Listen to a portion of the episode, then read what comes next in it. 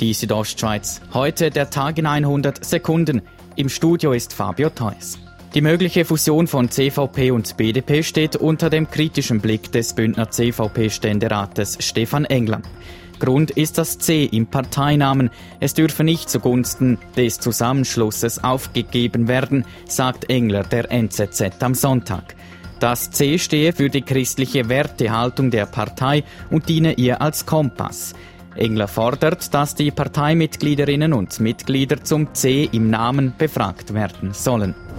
Der Bund hat wegen der Corona-Krise über 900 Beatmungsgeräte gekauft. Das bestätigt das Verteidigungsdepartement VBS gegenüber der Sonntagszeitung.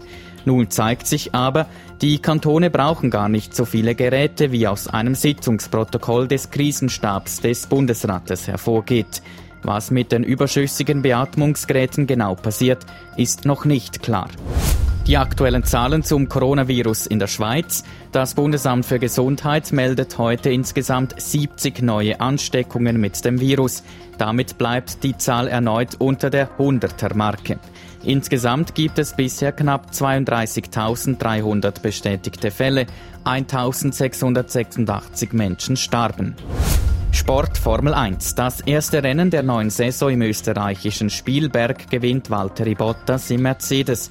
Zweiter ist Charles Leclerc im Ferrari und dritter ist Lando Norris im McLaren.